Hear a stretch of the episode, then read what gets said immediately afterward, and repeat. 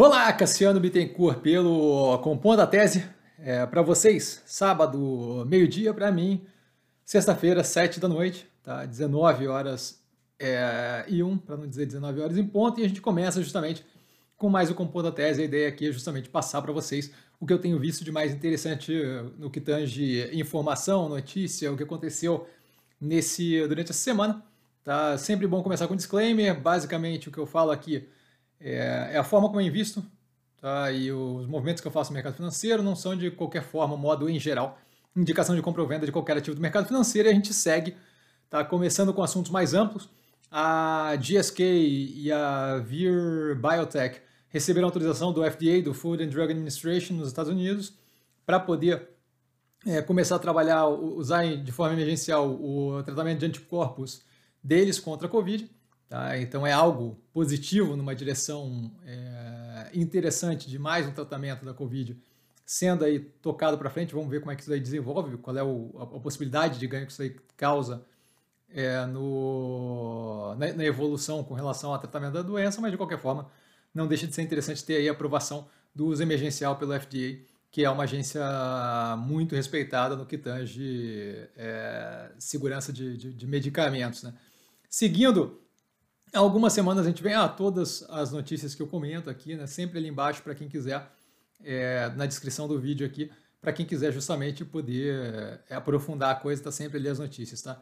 Na descrição aqui. A gente tem visto alguns compondo a tese, eu sempre comentando, olha, estão desenvolvendo moeda digital, as soberanas, né, os governos estão começando a estudar isso, a China é, saiu consideravelmente na frente, e agora a gente vê o Fed estudando dólar virtual, Tá? Começaram aí a montar um grupo de estudo, foi anunciado em algumas notícias, tem uma aqui como exemplo, tá? mas o Fed, inclusive Jerome Powell, se não me engano, já comentou o assunto, é, falando que eles estão começando a olhar para isso justamente porque aparentemente a gente está vendo, como viu tempos atrás, né, que era algo para acompanhar, a gente está vendo como tendência, e o Brasil, tá? o Roberto Campos já veio falando também sobre a possível criação de uma moeda digital ali pelo, pelo Banco Central. Então é algo que de fato está indo paulatinamente é, sendo desenvolvido por países em geral. Tá? Isso daí deve dar deve ter uma consequência consequências geopolíticas e de modo de fazer negócios gigantesca, então é algo que a gente tem que acompanhar. E eu botei duas notícias justamente para a gente poder começar a ganhar alguma intimidade com isso, né? Tempos atrás, se não me engano, eu postei um podcast aqui falando sobre aquilo, então é algo para a gente ir acompanhando paulatinamente não é urgente para a gente ver agora, mas é algo que sim está tomando um corpo aí, é algo que a gente tem que ver.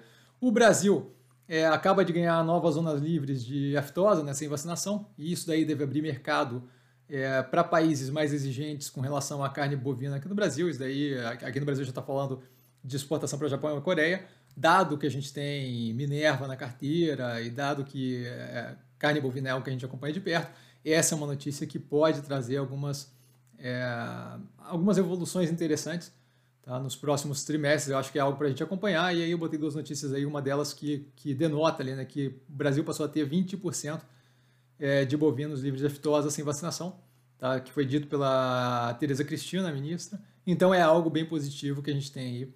É mais um movimento interessante que expande a capacidade do Brasil de exportar carne bovina. Tá? Então é, é mais um ponto interessante. Falando de ativos que não estão na carteira, o M-Bank que é a meio que a fintech ali da Marisa, né? Chegou atrasada para a festa, mas é algo que eu comentava há algum tempo já, que a gente deve ter uma competição cada vez maior no sentido de varejistas que já têm uma base de cliente muito grande começarem a criar fintechs para poder justamente operar a parte financeira ali de crediário, de é, cartão de crédito por aí vai, e ter ali o ganho junto, não só facilitar para o cliente, mas ter o ganho dessa operação em conjunto. Então a gente já via a Guararapes com a Midway fazendo esse movimento através da Guararapes, que é, que é justamente um ativo que a gente tem em carteira. O Bank da Javarejo, que a análise saiu ontem, né, sexta-feira para vocês, hoje para mim, é, no canal. Também agora, inclusive com dados ali de uma expansão bem agressiva do Bank é, dentro da operação da Javarejo, e é algo que eu falo consistentemente, né, de que é, quando a gente pensa na expansão ali para banco digital, é, da Cielo e por aí vai, sempre achei mais interessante operações desses bancos digitais, digitais desculpa, já vinculadas a varejistas, porque já vem com uma base de cliente considerável e você já tem ali algum tipo de vínculo com esse cliente, tá? o que facilita demais é pegar esse cliente como cliente do banco e justamente possibilitar ele abrir mais o campo ali de operações que ele pode fazer. Então acaba sendo mais interessante. Isso como segundo ponto de ativo que a gente não tem carteira, a CVM acusando o Marcos Molina, que eu comentei na, no, no, no computador 10 da, do, da semana passada, tá?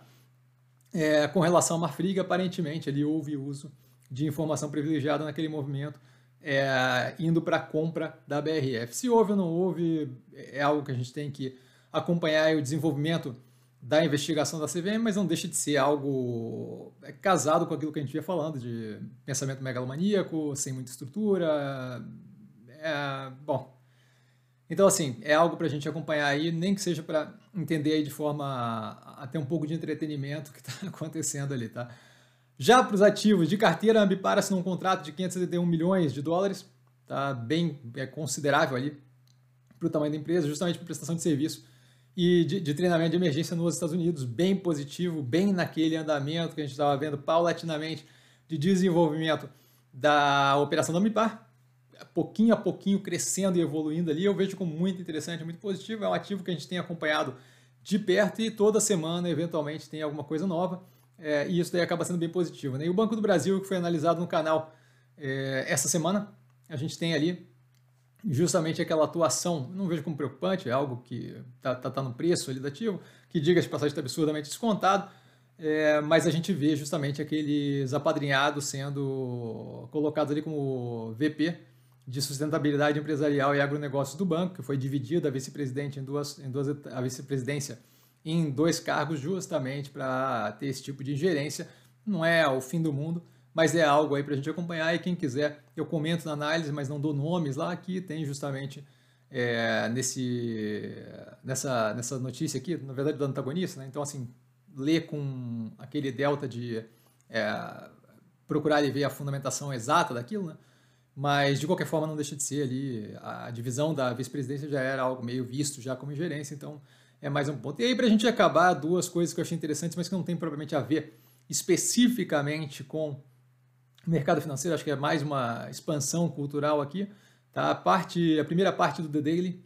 The Daily é o, um podcast diário do New York Times, tá? do NYT, e eles falam ali a parte 1 sobre Shadow Army, que é justamente, não tecnicamente Shadow Army ou Shadow Army, mas aparentemente a gente tem é, o desenvolvimento de algumas investigações que denotam ali existência de alguns grupos é, mais é, extremistas é, de nacionalismo e supremacista na Alemanha dentro do exército alemão.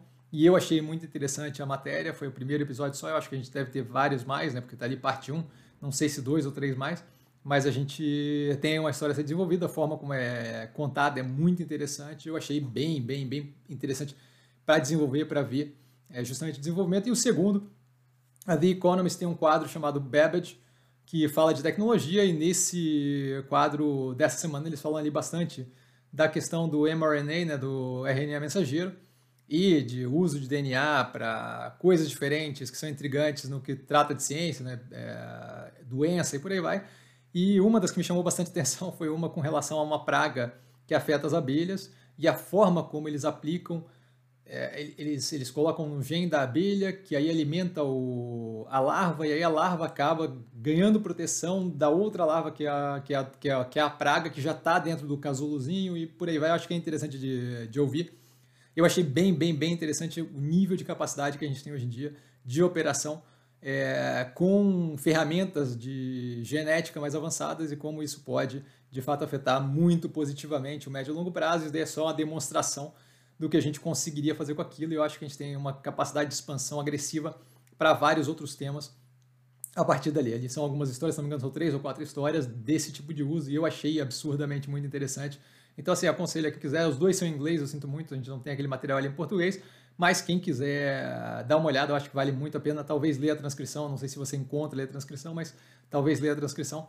É, acho bem interessante, tá? Por hoje, a gente fica por aqui uma semana mais quieta, mais tranquila, um volume mais baixo na bolsa, é, batendo recorde aí Bovespa, mas novamente, como sempre, Bovespa ali, a cesta de, de, de ações, não é propriamente o que a gente olha, tá? De qualquer forma, não deixa de ser interessante e positivo que está indo para cima. Tá? Por hoje eu fico por aqui. Vale lembrar quem aprende a pensar bolsa opera com o primeiro detalhe. Eu estou sempre no Instagram, arroba investir com sim. Não trago a pessoa amada, mas está sempre lá tirando dúvida. E é um bom final de semana para todo mundo. Amanhã, domingo, para vocês, tem o Movimentos da Semana, que a gente não fez nenhum movimento da semana. Vai ser mais uma indicação ali, indicação não, mas o os ativos da carteira que eu vejo como mais contatos. Então, um grande abraço, valeu, galera!